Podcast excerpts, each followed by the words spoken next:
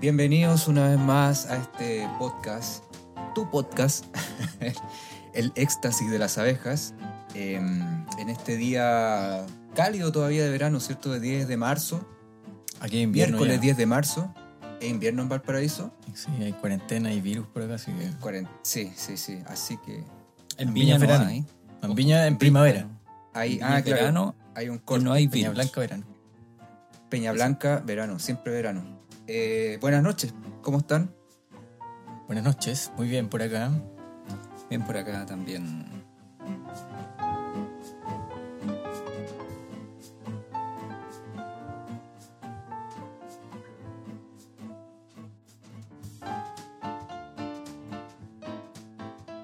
Oye, ¿qué vamos a hablar hoy día?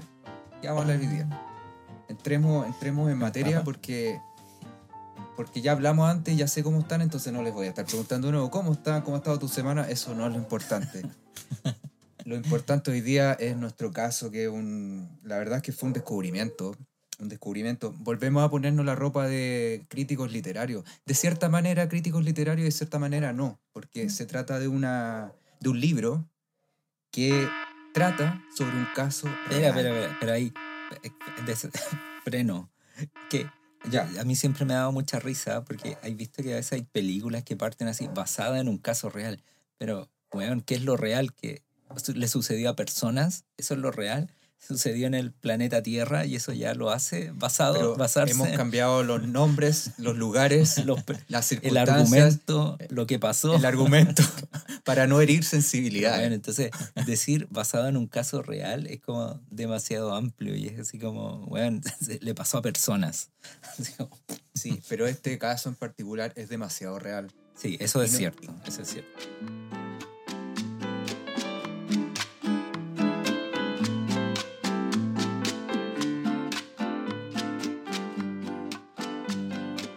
Oye, déjame, déjame eh, eh, pecar de honestidad.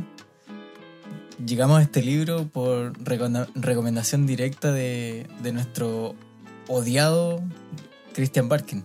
Oh, Ya. Por ahí, por ahí en el año, no sé cuándo fue, que explotó el caso de Rafael Garay, apareció una crónica de, de Barkin que ha- hablaba acerca de eso y mencionaba en algún momento el libro de- del, del éxito de ventas Emmanuel Carrère. ¿Cómo es? Emanuel, sí, está bien. llamémosle Emanuel Carrer, Carrere. Carrère. Emanuel Y su Carrere. libro El adversario. El adversario. Nos vamos a Francia nuevamente, ya varias veces, o sí, varias veces ya hemos visitado Francia en este podcast. Nos vamos a Francia al año 1993, si no me equivoco, Claro. Donde ocurrió un hecho muy mea culpa, un hecho que muy, no sé, Car- Carlos Pinto lo debiera, debiera estar acá hoy día. De hecho, lo invitamos, los practicantes hicieron el esfuerzo. Eh, dijo que iba a llegar, pero no, no llegó. Carlos Pinto está funado, ¿no? Pues, Puede ser. Él aparece. Bueno, nos vamos al caso... Ah, de veras, él no llega, él aparece. Sí, Bueno, aparece. eh, Nos vamos al caso de Jean-Claude Roman, que es el sujeto el- al cual el, este escritor eh, Emmanuel Carrere eh, trata en su novela El adversario, ¿cierto? ya es Carrere, no es Carrere, Carrere, sí, no, no estamos políglotas hoy día. Ya entramos a trabajar, No, estamos cansados de, de ser lo que no somos. Sí. De ser lo que no somos. Ojo ahí, Oh, lo dejo ahí. ojo. Queremos De ahí ser verdaderos, decir la verdad. Entonces, no sé, Pablo, Felipe, nos quieren cortar un poco el argumento de esta historia, porque no del libro, sino que la historia, como para entrar al libro en Ujú. sí, que es otra historia en sí misma. Sí. Yo, yo no sé, no quiero quitarle el, el, el, el- el rol de hacedor de sinopsis de, de Pablo, eh, pero me pasó algo que es- este libro yo lo trabajé en algunos cursos con, en los colegios y siempre les preguntaba, que, o sea, siempre les pedía que hicieran una breve sinopsis o resumen de qué se trataba. Y todos me decían, no, es el caso de una persona que hizo esto y esto otro. Pero a mí siempre me pareció que este libro trata de un escritor que quiere hacer un libro acerca de un caso criminal y dramático. Y creo que, que el libro en particular trata justamente de eso, la intención o los intentos de un escritor de ir a la, a la psiquis profunda de un criminal, de un psicópata. Exacto, es, es una excusa en cierto modo de, de auto, bueno, es muy cliché también la weá, muy autoconocimiento, ¿cachai? A ver cuál es la verdad, muy periodístico este de Manuel Carrere, por lo que supe de él, Muy capote. siempre está en su, en su novela entre la ficción y la no ficción. Un periodista como a la antigua, periodismo a la antigua, como él decía. Entonces, Eh, Yo diría que es un poquito más soft que, que no sé, pues, con, que Truman Capote con, con la sangre fría, por ejemplo, que se involucra así como de manera demasiado extrema y explícita con, con los casos. Él como que sí, se cartea con, con, con, con el protagonista y, y desde ahí va sacando conclusiones claro, claro, o reconstituye la escena. claro. Bueno, entonces, ¿qué pasó? po? ¿Qué pasó con este, este, este caso de, de Jean-Claude Román? Román, ni siquiera Román ahora, Román. Jean-Claude Román. Román. Juan Claudio Román. JC. Momento de sinopsis. ¿Qué pasaría si un día eh, tu vecino, un destacado investigador que trabaja en un organismo internacional como la Organización Mundial de la Salud, de un día para otro eh, se vuelve loco y asesina a su esposa, a sus hijos, a su papá, a su mamá y al perro de sus papás? Eh, eso es el, básicamente de lo que se trata este libro. De un hombre aparentemente normal que de un día para otro comete esta locura.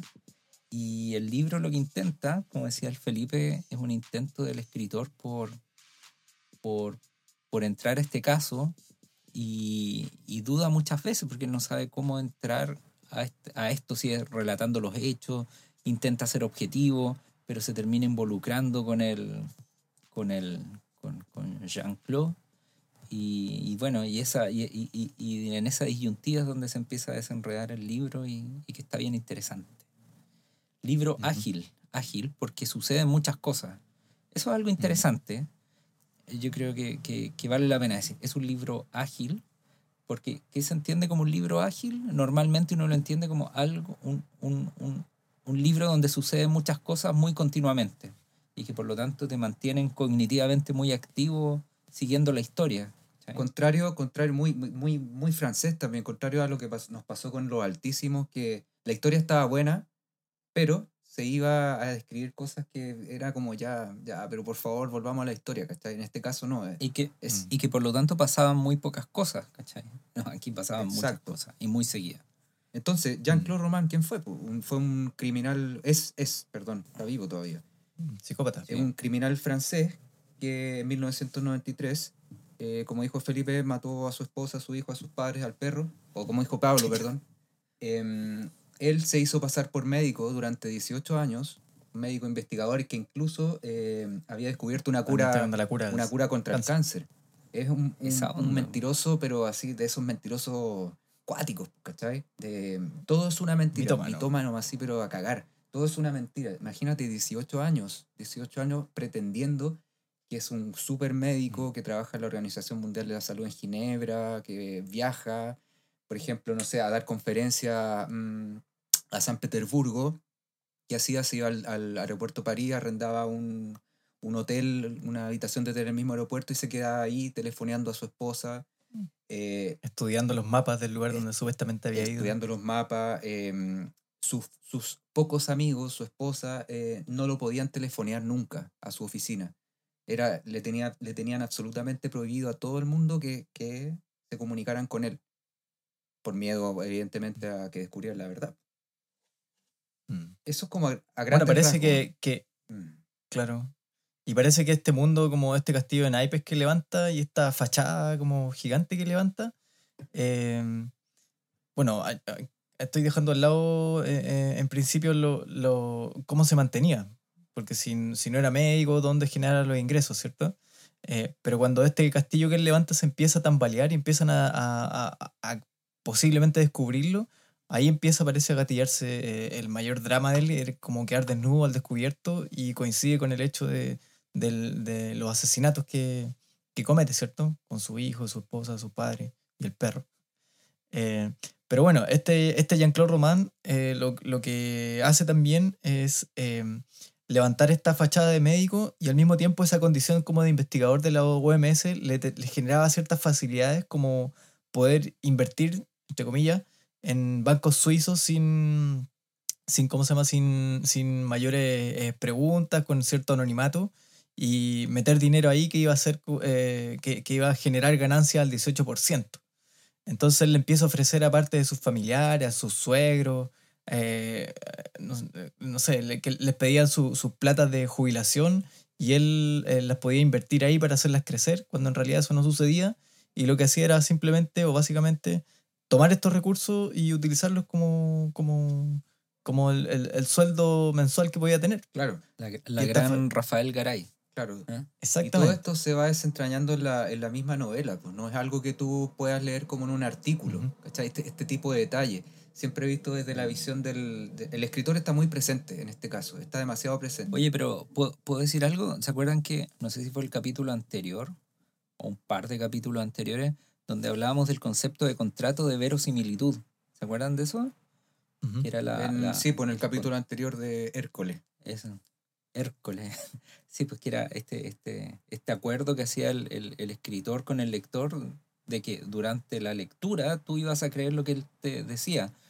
Y, y si esto no, no estuviese basado en hechos reales, yo creo que tambalea el contrato de verosimilitud, porque tú te dirías, ah, ya, pero ¿cómo durante 18 años este weón acabó, es verdad. engañó a todos, ¿cachai? Si tú, o sea, si esto no fuera cierto, sería muy difícil de creer, ¿cachai? Incluso en, en, una, en una novela, en una novela um, de, un mundo cotidiano, realista, tú decís, no, esta weá no es verdad, ¿cachai? Mm. Pero fue verdad, pues weón. Es decir, aquí, aquí la, la, típica frase cliché, la realidad supera la ficción, por pues, loco. Entonces, esto es un buen, un, un, buen ejemplo para retomar el concepto de contrato de verosimilitud, mm. para que vean cómo tambalea.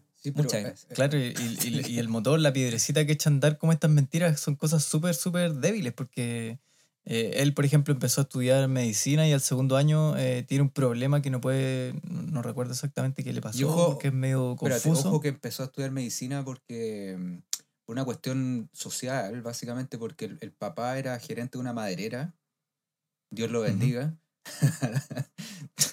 la raja, pues, y, y, y, y, él, ah, ya. Y él, y él, y él, pensó, él pensó que eso era, eso era la raja, pues, ¿cachai? Que su papá tenía cierto nivel de, de poder, ¿cachai? Cuando se empezó a codiar con otras personas, empezó a cachar que era como su papá, que siempre que era gerente, qué sé yo, no era nada, pues, en el mundo que él quería estar. Y decide estudiar medicina por eso, pues, por, por, por un...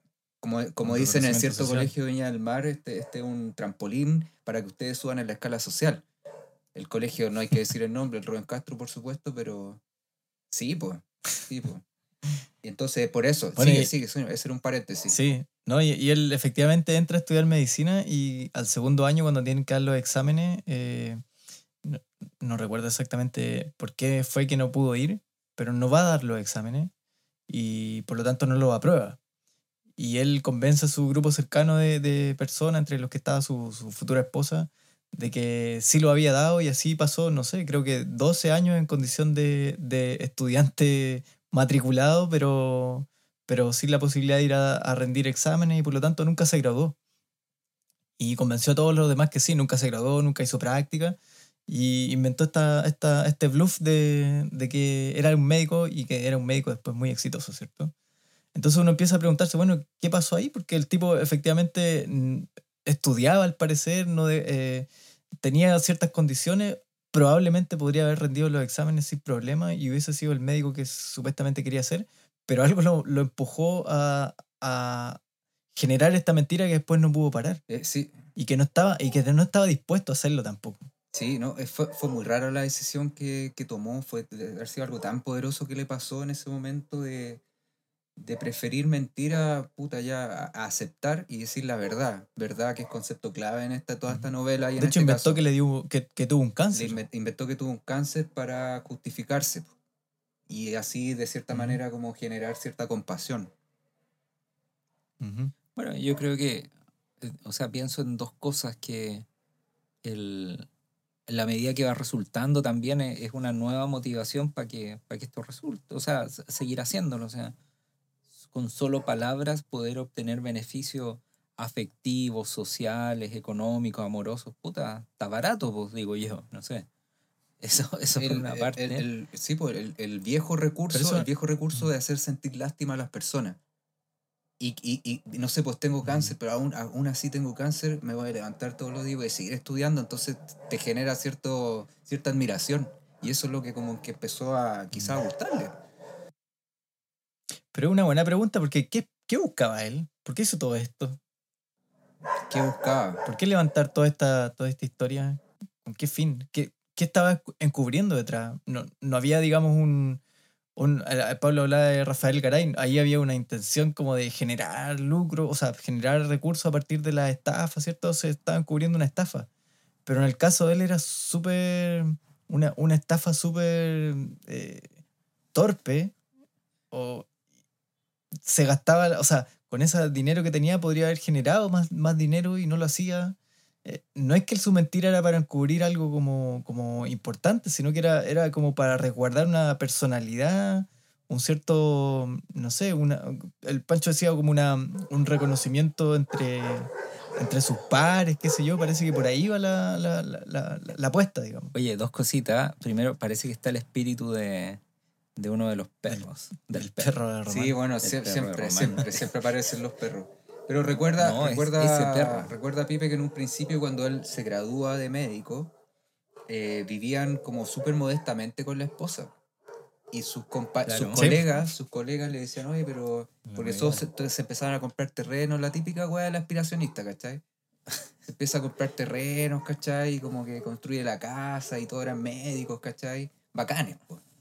Entonces, y él le decía, no, ¿y y tú por qué no haces nada? No, porque yo vengo de una familia humilde, humilde Soy austero. soy austero, claro, una cosa así. No, porque la familia él tampoco habrá sido humilde, ¿cachai? No, no pateó piedra. No pateó piedra, ni cagando. Y lo molestaban de tacaño, de que tenía una manta. Claro. Entonces se estaba gastando la plata en otra cosa. Y bueno, a raíz de esto, el, el escritor eh, Emanuel comienza, mm, comienza por escribir una carta. Cuando se entera del caso, Claro. una carta que le responde este tipo Román eh, un par de años después, creo, ¿no? porque no se le responde el tiro. Sí, a los dos años. Claro, Cuando termina el, el juicio. cuando termina el juicio.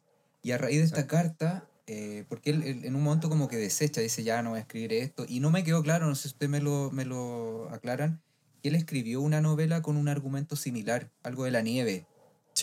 Mm. de un Sí, sí. hombre que pretende ser algo que no es y luego se descubre y bla, bla, bla, Claro. ¿cierto? Entonces, cuando se empieza a cartear, ese término antiguo, ¿cierto? Cartear, ¿se acuerdan de la revista Papa Frita? ¿No se acuerdan? Que salía, no me acuerdo, en la, en la tercera o algo así. Una semana en la nieve era el. Una semana en la nieve, que tr- tr- trata un argumento similar. Em, se empieza a generar como un lazo entre el escritor y el, y el asesino. A tal punto de que Emanuel Carrera en un momento, el, el Jean-Claude, el asesino, le manda una carta indicándole los lugares y le hace mapas donde él pasaba Mm. los días cuando, no, cuando pretendía ir a la oficina en Ginebra, a la OMS.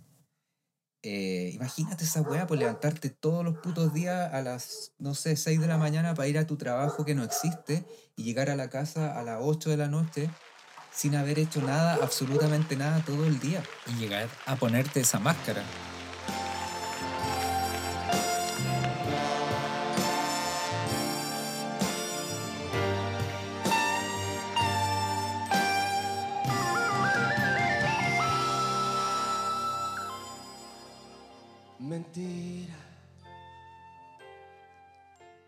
Pablo, ¿te, te- te ha tocado hacer la hora? ¿Una hora? Sí, pues. ¿Media hora? Sí, pues, o sea. Entonces, Es horrible, claro, uno ya con media hora, una hora, tiene suficiente, imagínate, durante ocho horas al día, durante 17 años, loco, ¿no? Está ahí para volverte loco.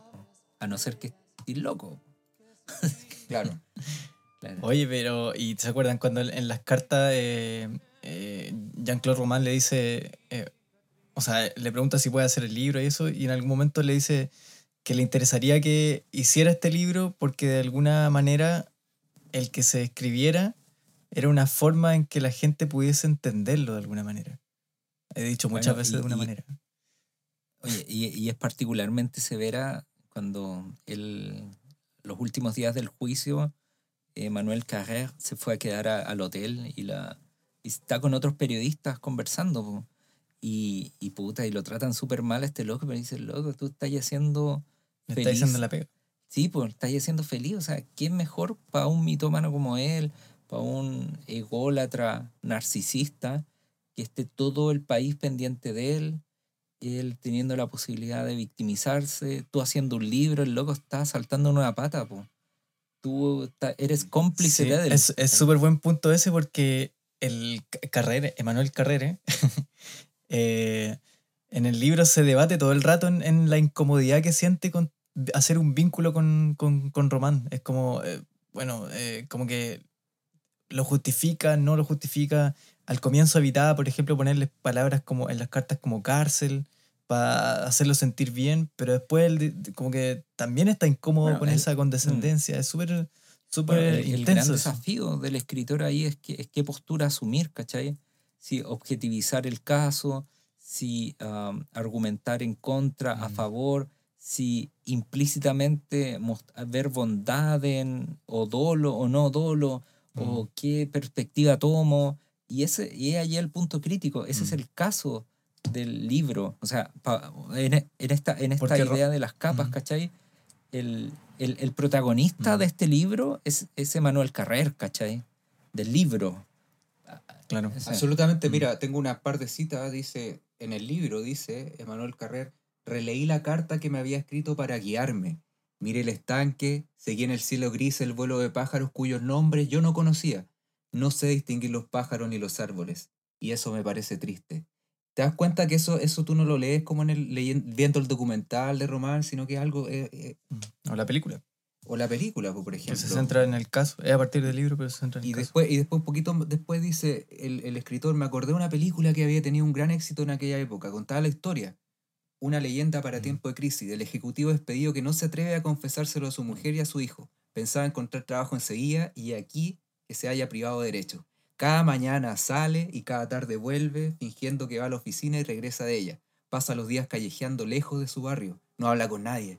Todas las caras le dan miedo porque podrían ser la de un antiguo colega, la de un amigo que se preguntará qué hace sentado en un banco a media tarde. Fíjate que este argumento no es nuevo, o sea, la historia que le Mm. pasó a, a Jean-Claude Román, cuántas personas que han, han sido despedidas, que llevan una doble vida, que te andas escondiendo, que tienes miedo, que te sube a la micro y chucha, no vaya a estar esta persona, por favor, ¿cachai? Mm. Les pasa, pero ahora llevarlo al extremo de los 18 años es lo diferente y que termine con claro, un asesinato o, o de dicho de otra forma, ya que fui el hombre de la sinopsis, la sinopsis podría también, también ser, eh, este libro trata de un escritor eh, que intenta definir cuál es la postura que va a asumir al relatar un hecho macabro, cómo hablar del asesino. Podría ser un- una sinopsis alternativa, ¿cachai?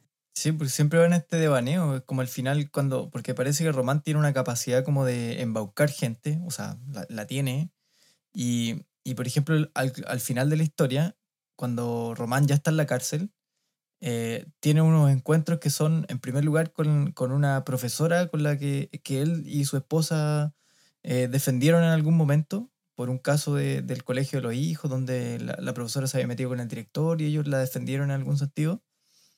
Y esta profesora parece que eh, tiene algún tipo de, de intercambio de, de- de cartas con Román y además generan una suerte de, de- de romance en la cárcel, mientras están en De la cárcel. flir- flirteo. Claro.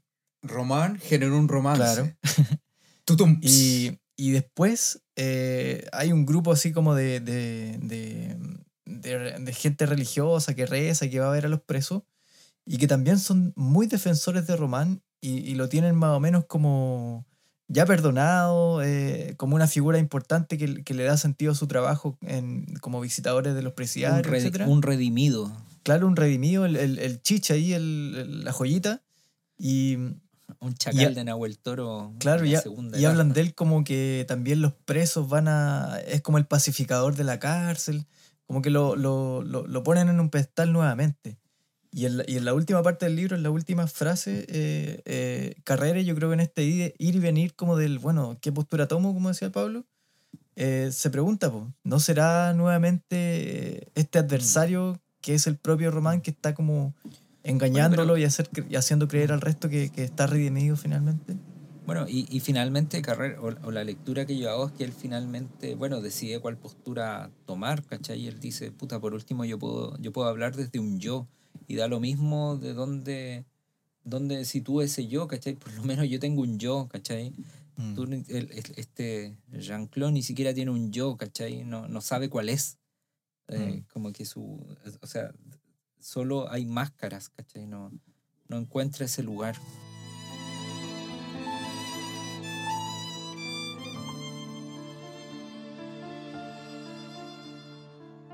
Y en el, en, el, en, el, en el libro muchas veces, no sé si les pasa a ustedes, pero y quizá a los lectores de todo el mundo que han leído esto, que de repente Jean-Claude pasa de ser como el, el monstruo de la historia a una especie de víctima Mm. de su propia... Bueno, evidentemente, puta, ten- sorry la lata, pero es que tengo otro pasaje porque el libro es súper bueno y en verdad lo recomendamos. eh, cuando, cuando salía con que era la, la amante que tenía eh, en- es que ella vivía en París, creo, qué sé yo. Em, una amante también complicada, porque cuando comenzaba la historia con Florence, Florencia, con Florence, Florencia, su Florence. esposa, ella no lo quería, ella no, lo, no, no le interesaba, le- incluso por ahí Emanuel Carrer insinúa que le daba incluso asco. Sí, lo describen como Sudaba mucho. Sí, lo, siempre lo describen como ceboso. tipo. Ceboso, así como- claro, así como mal olor, Sí, como- ¿cachai? Y, y bueno, pero finalmente como que en algún momento dice, muchos dicen que cayó ella por, por agotamiento finalmente. Y, en- y- y- sí, lata, sí, ¿eh? sí. Sí, Y, y, bueno, y cuando está con esta, con esta niña Corín, cuando Corín. finalmente como que logra algo diferente, a estar saliendo todos los días a hacer nada, a sentarse en el auto, a tomar un café, a, a variar de cafés. Mm. Esas, semanales, esas cenas semanales con Corín, esto ya cita el libro, se convirtieron en la gran vivencia de su vida, cacha. po. Era como era una una mujer resuelta, deseante. era como una fuente que brotase en el desierto, algo inesperado y milagroso. Ya solo pensaba en eso, en lo que iba a decirle, en lo que ella le respondería, como si tuviese 15 años. Las frases que desde hacía tiempo le daban vueltas en la cabeza se las comunicaba por fin a alguien. Antes, cuando salía a la casa al volante de su coche, sabía que estaba, sabía que hasta su regreso se extendía una larga playa de tiempo vacío y muerto, en que no hablaría con nadie y no existiría para nadie. Ahora ese tiempo precedía y seguía el momento del encuentro con Corín. Le separaba de ella y le acercaba a ella, se sentía vivo, lleno de expectación, de inquietud y esperanza. Al llegar al hotel, y ya termino, sabía que iba a telefonearle, a concertar una cita para esa noche con ella, enviarle flores. Al afeitarse delante del espejo en el lujoso cuarto de baño del Royal Monceau, veía el rostro que ella iba a ver. Entonces cuando uno lee esto es como, ¿qué, qué, qué, qué Jean-Claude, qué asesino me estáis presentando? Que estáis presentando un tipo muy absolutamente y profundamente deprimido, ¿cachai? Que no tiene absolutamente nada en la vida. El castillo de naipe que hablaba el Pablo, Mm. los, castillos, los famosos castillos en el aire, ¿cachai? Em, Bueno, de, de hecho, Corín, cuando viajan a Roma en un momento, así como una suerte de, de luna de miel, de, de paseo sí, romántico, ella le dice algo brutal. Y Mm. le dice que Horrible. Nunca, nunca podré estar contigo porque eres un hombre triste. sí, demasiado triste, Demasiado triste. sí. Y, y eso fue lapidario. Y para el que lo lee también, yo creo. Sí, pues en esta parte del libro, que ya es como la, un poquito más de la mitad, ya uno empieza a sentir la angustia de toda esta historia, es como sal- sal- saliendo del morbo, porque yo creo que todos de, de alguna forma somos seres morbosos, ¿cachai? Que como que queremos saber, pero ¿por qué mató a la mujer? ¿Por qué mató a los hijos? ¿Qué pasó? ¿cachai? Mm. Empieza a aflorar esta cuestión de psicológica, donde el autor se cartea y, em- con el asesino y empiezan a aflorar historias que, que el público, por ejemplo, el día del juicio del año 96 no se enteraron. Entonces uno dice, ¿qué Mm. pasa con este Jean-Claude? Terrible su Pero él, vida. y, él se- y él seguía jugando a la víctima porque en el mismo juicio, cuando le, le habla a la familia de su esposa, que, que él mismo mató, ¿cierto? Les pide perdón. Además, pone esta idea de que, eh, que cuando, cuando dice que él no se presentó a los exámenes porque una mujer eh, le, le mandó una carta y dijo que se, se había, suicidado. por él. Como que seguía mintiendo después, Ah, era- qué jugaba mucho con las cosas que no se podían Mm. comprobar. Pues en ese, que en ese momento, claro, el fiscal del, del juicio como que enloquece. El fiscal lo hizo pedazos. Sí, sí, era como, dice, bueno, es Dice, para volverse le loco como un padre después le- de haber matado a su Mm. esposa, a su hijo, sale a comprar, va, va tranquilo, va a comprar, compra el periódico, compra Sí. benzina. ¿Cómo no se suicida? De hecho, le recriminan que como, porque usted no se mató? Ese, ese Entonces él es el, también se- el otro se punto justifica. importante, Yo creo que el último que deberíamos ir Eh. tocando del tema del suicidio. El tipo sabe que en algún momento todo esto va a terminar con su vida. Él tiene que terminar con su vida porque este castillo de naipes no puede seguir. Y es un pensamiento que lo tiene desde, desde incluso cuando empieza la mentira, cuando antes de echarse medicina, ya, ya pensaba en eso. Y siempre dijo, esta es la solución y va a llegar. Yo sé que va a llegar algún día. Y aún así, el día de los asesinatos relatados por el fiscal y por, to- por el escritor, por todos, él hace muchas cosas para evitar el suicidio. Lo dice, Mm. Pero no lo hace. Mm. Y después de, de alguna manera se siente como aliviado porque hay una luz divina que dijo, no, Dios me puso acá, porque ahora el tipo es muy religioso, de hecho salió el 28 de junio del 2019, iba a decir del año pasado. El año pasado no existió a todo esto. 2019 Mm. y se fue y se dirigió a una abadía. Porque Pero parece que lo- se lo denegaron. Ay, salió. Ah, ya. Yo me quedé con, con esa noticia que quería pasar dos años en la abadía, Ah, porque de alguna manera como encontró la verdad y qué sé yo. Y el suicidio nunca llegó. Y se lo recriminan, como, como dice el Pipe. Sí, pues, sí, pues, le dicen como una, uno de los argumentos como para dar cuenta que esto ha sido así de macabro porque usted no se suicidó, se lo Sí. recrimina. De hecho, como en, en últimas mal. partes le ponen como una, como que la- los informes psiquiátricos, no me acuerdo el, el- el nombre técnico, pero era como que decían que su personalidad jugaba mucho con el destino a veces. Sí, Como que- sí los, los psiquiatras, Ordálica. los psiquiatras hablaron de una conducta, los psiquiatras hablaron de una conducta ordálica. Ordálica. Sí. Que quiere decir que confió su suerte al destino finalmente. No se atrevió. Mm. Sí, pero, pero la ejecución de los actos hace pensar que no, premeditado. Se tomó pastillas vencidas, quemó la casa en ciertos lugares, tapió la puerta para que el fuego no entrara, abrió la ventana para que lo vieran y el humo, ¿cachai? Es como, Claro, y se tomó las pastillas para suicidarse eh. que te- tenían, eran de 10 años atrás, eh, cuando ya estaban los bomberos a la vista de él. po. Mm. Y más encima cuando despierta como de, de este coma, lo, lo primero que hace es negar todo Meter la mula. y meter la mula. Y dice, no, que un hombre, Un hombre negro de entró y mató negro. a mi mujer, no sé qué, la buena, Mm. ¿cachai? Es como cuando intentó matar a Corín y que después le dice, bueno, pero si tú, tú me Mm. empezaste a golpear primero. Sí. Y él la había intentado como con rociado con gas pimienta, electroshock y bueno, golpeado, bueno. ¿cierto? En medio de la carretera. Claro.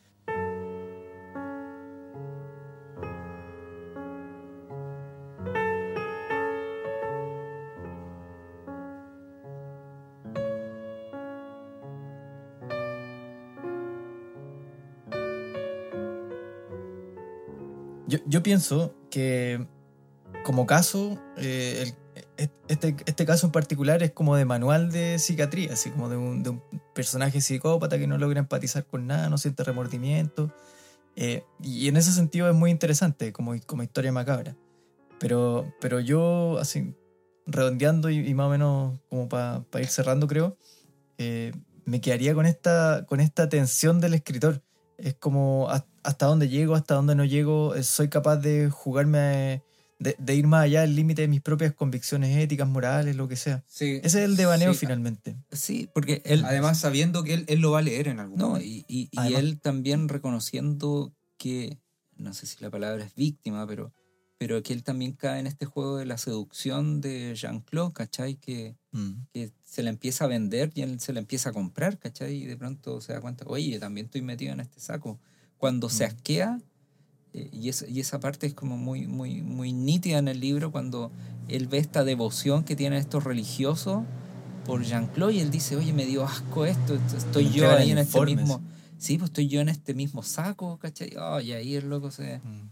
se- Se, se- se ve embaucado en, en medio Claro, de... po, claro. era un- Oye, pero yo también pienso, y es lo que me ha dado mucha vuelta también, porque uno no, evita también, cuando lee algo, preguntarse, bueno, ¿dónde estoy yo en todo esto? Que hasta qué punto sostener esta mentira, ya de acuerdo, 18 años, etcétera, lo, la hizo este, pero igual exige cierta complicidad eh, consciente o inconsciente de aquellos que te rodean, ¿cachai? No sé, pues, de- de no ir un poco más allá. De hecho, e- es, sorprendente cuando después del, del incendio, de todo, no sé, puede hacer un par de llamadas y se, y se derrumba el castillo en Alpe muy sencillamente, ¿cachai? Pero ninguno de sus círculos va más allá y, no sé, no, no, no dejo de pensar de que hay complicidad también, ¿cachai? O sea, Pero a veces hay cosas que se dan, por ejemplo, si alguno de nosotros tuviese eh, elaborado una mentira así como, como por él, ejemplo, si alguien dijera, bueno, no, tengo una polola, estoy pololeando X años, pero nadie la ve. Claro, tengo mi, mi polola que en Hijuelas, claro, yo ni conozco Hijuelas, pero digo... que- existe ese pueblo, ¿dónde está eso? Me invento todo un, un cuento y una historia, ¿cachai? Como para justificar ciertas cosas, ciertas alegrías también. Exacto. Pero, pero si uno de Eh, ustedes me dijera que, que es profesor, yo ¿por qué no tendría que creerle? Buena, bu- es un Sí. buen punto, ¿cachai? Basta con que digáis un par de conceptos, ¿no? Aprendizaje significativo, planificación, y está ahí, ¿cachai? Eres profe, no sé. Claro, y luego no aceptar preguntas al respecto. Mm. Como, No, no, me eso es gusta todo. hablar ¿Qué de pega? No. No, no me gusta Mm. hablar de pega.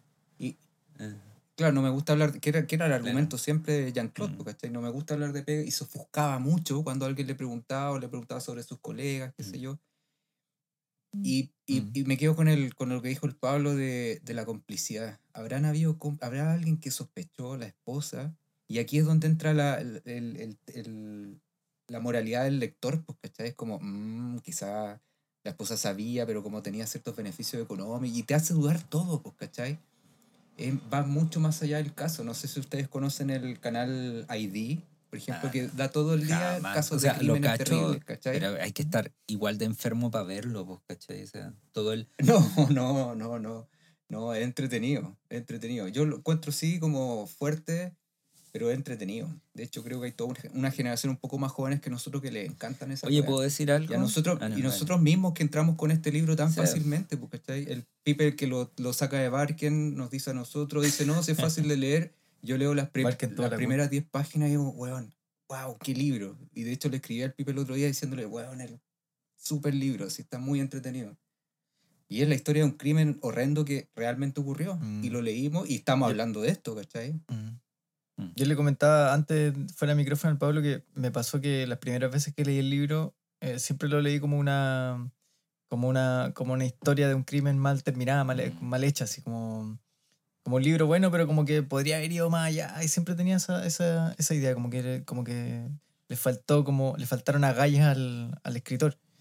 Eh, pero ahora que la última vez que lo leí para el podcast, me cambió la perspectiva. Y creo que, que, que es justamente lo que hace interesante el libro eso, lo que conversamos, ese devaneo, esa, esa duda permanente y que te- lo que te permite finalmente es, eh, es eso, poner, poner no, so- no solo tratar de escudriñar el caso, porque el caso no, es lo el más caso interesante, es la excusa sino, para... sino, mm, cómo lo leemos, Oye, y... dónde me fijo, dónde, dó- dónde, dónde estamos frente a la situación, cómo evaluamos, Que nos produce, en fin, una obra de arte, pues, bueno. Mm, Mm, es qué lugar cumple la mentira en mi Ah. vida, cómo la... Bueno, Sí, la cagó, Ah. eh, remueve cosas, Sí, sí, el sí. libro. oye, ¿puedo, ¿puedo decir algo? Así como para también ir cerrando. Voy, a- voy a leer un, un Mm. Pasaje um, del libro, porque de la Biblia. No, Ah. del libro, porque dice. am, esta es la parte cuando esta periodista está increpando a Emanuel, de que cuando le cuenta que está haciendo el libro y todo, dice, bueno, para aquel género de cretino, Martín no hubiese sido hostil al restablecimiento de la pena capital y no tuvo empacho en decirme que a mí también me metía en el mismo saco. Y aquí viene comillas lo que le dijo a él. Debe estar encantado, Jean-Claude Roman, de que escribas un libro sobre él, ¿verdad? En el fondo ha hecho bien matando a su familia. Todas sus plegarias han sido atendidas. Se habla de él, aparece en la tele, van a escribir su biografía y su historia de canonización. Va por un buen camino. Es lo que yo llamo triunfar por todo lo alto. Un itinerario impecable. Yo digo, bravo. Eh, ¿No será tal El vez- juez, está, el juez estaba emputecido. bueno. estaba emputecido. ¿No será que eh, Hizo el- el- la sentencia de Claro. cuatro horas el discurso No, cuatro horas, imagínate. ¿No será que. Jean-Claude va a estar muy contento de ver mañana en internet, probablemente si desde la cárcel tiene acceso a decir, mira, un par de buenas en Chile, mira que llegué lejos, weón, va a estar contento, po, weón, de que Mm. hayan unos... Estamos, estamos hablando de Manuel, Ah, así ya, que no, no de- nos salvamos por ahí. Pero Claro. estamos, estamos eh, incentivando estas conductas distorsionadas, pues haciendo este podcast. No, está- estamos incentivando la lectura, yo creo, profesor. Bueno, incentivar la lectura, estamos ayudando a que más gente lea su caso y va a estar más contento. Yo creo que deberíamos publicarlo, dejarlo dos semanas en, arriba del podcast y después borrarlo. El juez debe estar súper enojado con Debe nosotros. estar muy enojado. Sí. El- Pero yo, creo que, yo, yo creo que es un poco similar a si alguien llegara a sacar una biografía de, de ¿cómo se llama? Rafael Garay, por ejemplo. Por ejemplo. Podrían, estos cuestionamientos podrían... pasa, pasa un poco con lo del chacal de Nahuel Toro. ¿Cachai? Que eh, cometió un crimen horrendo, después él, eh, hay sensaciones extrañas con él porque está rehabilitado, Claro. ¿cachai? Pero después igual lo van a matar, entonces como Mm. es como la, la- el humano, o sea, siempre hay, bueno, hay casos que no, pero siem- es un humano detrás de un, de un monstruo, ¿cachai? De- de- dentro del monstruo hay un humano.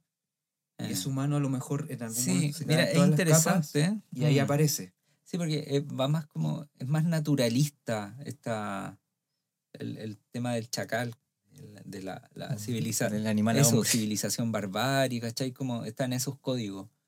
Eh, pero acá, no sí, sé. por como- supuesto, por supuesto, pero No sé. no, no era un ejemplo así, un- una analogía literal, ¿cachai? Sí, sí, pero, pero te, Mm. te entra en ese, en ese cuestionamiento, te, te pone ahí. Pucha. Entra ahí. Sí. ¿alguna conclusión? Mm. No, yo simplemente invitaría a leer, como siempre. Me pareció un buen libro. Y está también la película disponible por ahí.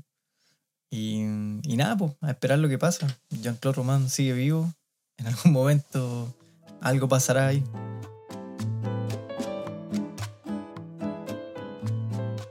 Pon- Pongámosle otro nombre al podcast para que no lo pille. po. Jean-Claude Roman. Tenís no- miedo, Pablo. No le inflemos el ego. Te puede escribir No, una carta. Te a escribir, te, te voy a apalancar.